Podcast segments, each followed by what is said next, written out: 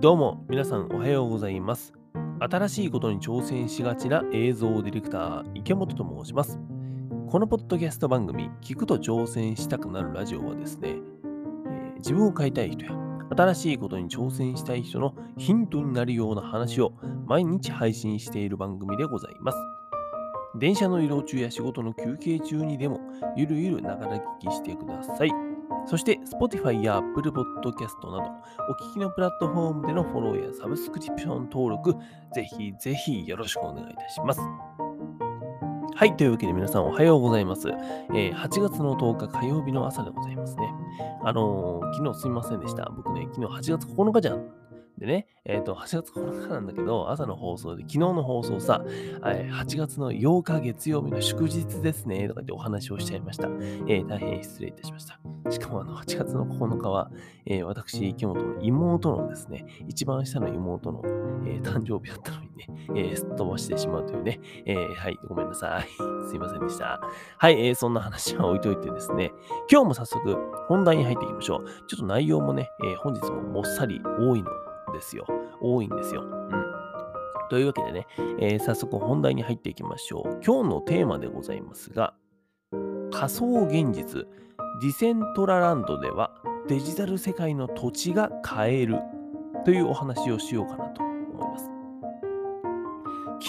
放送でですね、えーメタバースというもののお話をさせていただきました。で、その話のね、えー今日は続きになるのかなと思っております。なのでね、えーと、もし昨日の放送を聞いていない方は、ぜひ聞いていただけたらと思います。あの、メタバースというものが何ぞや、ほいっていう話をですね、えー10分ちょっとさせていただきましたので、えーぜひ聞いてから今日の放送を聞いてみてください。でね、えーまあ、一応改めてメタバースって何かっていうのを説明しますが、えー要するにですね、メタバースとは、アバターっていうものを通して現実のような自由な活動ができるデジタル世界、まあ仮想現実のことですね。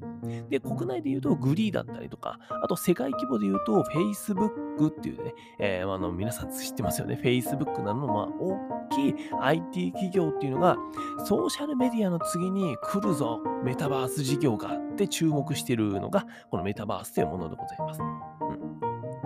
要するにあの仮想現実、あのサマーウォーズでいうオズの世界へようこそのオズでございますね。あんな感じの世界がそのうちも来るぞというふうに言われているんですよ。それがメタバースでございます。で、えー今回お話しするのがですね、その現在、まあ、現段階では、えー世界最大級のメタバースと言われているもの、それがですね、えーと、今回はご紹介していくものでございます。今回のタイトルにもございました、それがですね、 Decentraland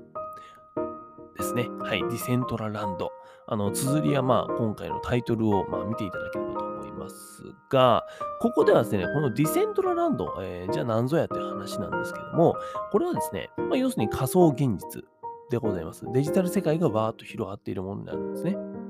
で、この世界の中ではですね、仮想現実とこの NFT、 non-fungible token というものを組み合わせてですね、アバター、自分のアバターを動かしながら仮想空間内でデジタルコンテンツを購入、そして所有できたりとか、あの売買できたりとかするわけですね。うん、要するにこのデジタル世界の中で、えー完全に経済活動というものが行われています。えー実際に金が動いていると。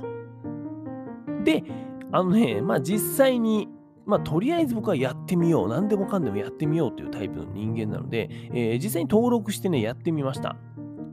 あの登録にはですね、まあの普通にディセントラランドって調べていただいて、なんかあのわーっともう英語ばっかりだからさ、わかんねえんだけど、えーまあ、ちょっと Google 翻訳なんかもね、使いながら、えー進めていきましてですね、えっ、と、確かメタマスクかな、えーと仮想通貨、結局仮想現実でブロックチェーンの技術を使っているので、えー仮想通貨のね、あのウォレットがいるんですよ。なんで、メタマスクだっけな？っていうアプリとかに登録したりはしないといけないんだけども、えっ、と、まあ、その辺はね、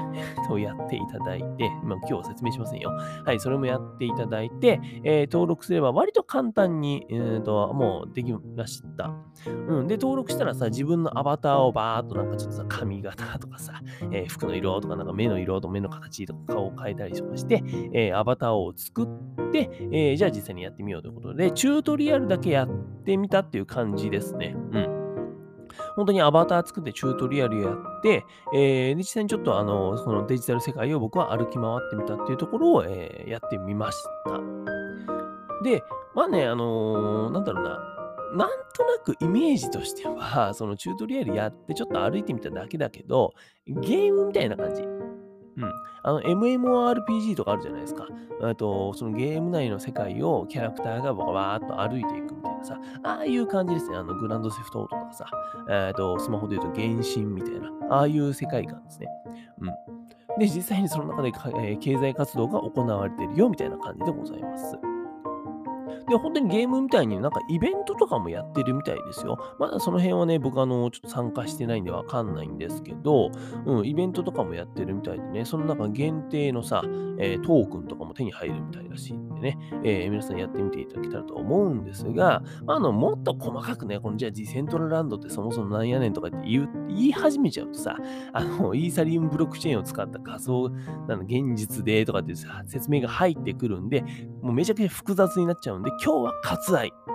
しません。あの、しませんで、あの、割愛です。あの、説明はしません。はい。あの、その辺をね、あの、ググってみていただけたらと思います。うん。ほいでね、えっ、ー、と、まあ、まださ、ちょっとしか触ってないから、実際にじゃあどういう人たちがとか、うん、どういう世界なのかっていうのがあまり分かってはいないんだけども、それでもね、えー、 Decentraland って調べていただくと、えー、やっぱり特徴的、出てくるのがですね、この仮想空間内の土地を購入できるんですね。うん、これ昨日もちょっとお話はさせていただきましたが、この Decentraland 内、えー、デジタル空間内のにね、あの世界がま広がってるわけさ、普通に。僕らがこう暮らしてるようなね、えー、土地がバーっと広がってるんだけど、そのデジタル空間内の土地を購入できるんですよ。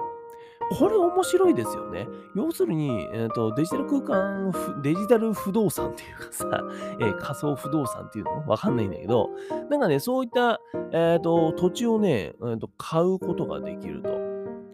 ほいで、その土地に実際にさ、デジタル上で建物を建てて、そこに NFT コンテンツを並べてみたりとかさ、そういうことができちゃうらしいんですね。面白いですよね。うん、なんか僕は普通の、なんだろう、一般のこの世界の、僕らがね、実際に生きてる世界の不動産とかって全く興味ねえんだけど、このデジタル上の土地っていうのはちょっと興味があってね、あの、やってみたいななんて思ったりしておりますが、うん。なんかね、すごいいいですよね。で、ちなみにね、この土地の値段なんですけども、現在だと、うんとね、オークション形式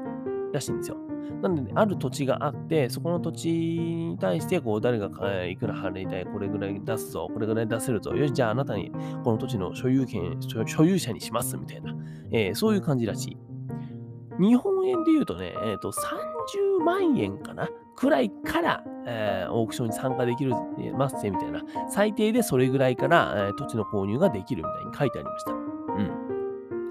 うん。で、なんか30万円で聞くとかさ、そのデジタル不動産、デジタル世界での仮想不動産っていうのにさ、え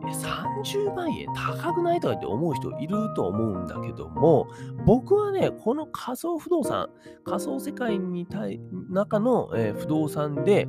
今のうちにこの30万を払っておく、買っておくっていうのはありなんじゃないかなと思ってるんですよ。だし、なんか安い、まだ安い投資なんじゃないかなと思っています。っていうのは、えーと、やっぱこれからね、えー、後ほどもご説明はしていきますが、いろいろなところ、企業だったりとか、いろいろな、なんだろうな、えーと、ブランドだったりとかが、この仮想世界、えー、ディセントラランドに注目してるんですね。で、実際にその中に土地を購入して、そうやって NFT の売買とかさ、えー、経済活動を行おうと、今、どんどん動いていってる。ということは、今、その世界のディセントラランド内の土地を買っておけば、今この30万円とかで買っておけば、もしかしたら跳ねるよっていう話でございます。なんで僕は多分ね、そのうち買うんじゃないかななんて思っております。で、えー、まあ、先ほどちらっとお話はしましたが、実際にですね、すでにこのディセントラランド内の土地ありきで進んでいる日本国内のですね、プロジェクトもあるんですよ。それがですね、メタ東京、カタカナで全部、全部カタカナでメタ東京っていうものがあるらしいです。これはですね、えっとまあ、実際に調べていただければわかると思いますが、えー、メタ東京何かっていうと、3つぐらいなんか目的があってね、えー、1個目、デジタル上の文化都市の創出とエリア開発。2つ目、NFT を活用した日本からグローバルへのデジタル文化輸出。3つ目、えー、東京発のグローバルクリエイターエコノミーを Web3.0 で実現という3本柱でですね、えー、進めているプロジェクトらしいです。これ聞いただけだと何のこっちゃわかんねえっていう人多いかもしれませんが、要するにですね、このブロックチェーンを引っ提げた次世代の Web 上で、日本がですね、仮想現実、そして NFT を使って独自の文化やコンテンツを海外に持っていこうぜ、輸出していこうぜっていうのが目的だという感じでございます。うん。なんか、かいつまんで言ったつもりが、なんかよくわかんない説明になっちゃいましたね。すいませんでした。はい。でね、えー、そういったね、えっ、ー、と、なんか今まさに進んでいるプロジェクト、らしいんですよ。このメタ東京っていうのが。で、その進行中ということなので、このあたりのね、えっ、ー、と何、ブロックチェーン、NFT、メタバースとかさ、この辺にご興味がある方は、一度ぜひこのメタ東京っていうのを調べていただけたらと思います。あ、日本なんかこういうの進めてやってるんだなっていうのが見てわかるんで。うん、実際にね、このディセントランド内の土地を購入して、えー、そこから、えー、文化をこう海外に創出していこうぜっていうのが今進んでるらしいです。面白いですよね。うん、Facebook、あの大手 IT 企業の Facebook ですら、このメタバース事業には、えー、と7月、8月入ってからか、とかになんか注目しだしてるよって、えー、オープンにしだしてたんだけども、日本も実はそういうところに目をつけてる。うん、これはなんかね、え、ー、と、海外の数年遅れをたどっている日本のこういったなんだろう、えー、技術革新から言うと、僕が偉そうに言うのもなんだけども、から言うとさ、なんかすごい希望のある話だな、って思いました。ただこのあたりのね、えー、分野にご興味ある方はぜひ覗いてみていただけたらと思います。はい。というわけで、えっと、ちょっとね、あのー、結構、なんですか、えー、表面上のえ浅めの話になってしまったかもしれませんが、本日はですね、仮想現実、ディセントラランドではデジタル世界の土地が買えるというお話をさせていただきました。うん、なんか、今世の中にこんな動きがあるよっていうのをちょっと共有したというお話でございました。何かの参考になればなと思います。ポッドキャストを聞くと挑戦したくなるラジオは、Spotify や Apple Podcast、Amazon Music などの各プラットフォームで毎日配信しています。えプロフィールや概要欄から飛べますので、ぜひ明日も聞きに来てください。えそれでは皆さん、本日も一日新しくて面白いこと始めていきましょう。映像ディレクターの池本がお送りしました。バイバイ。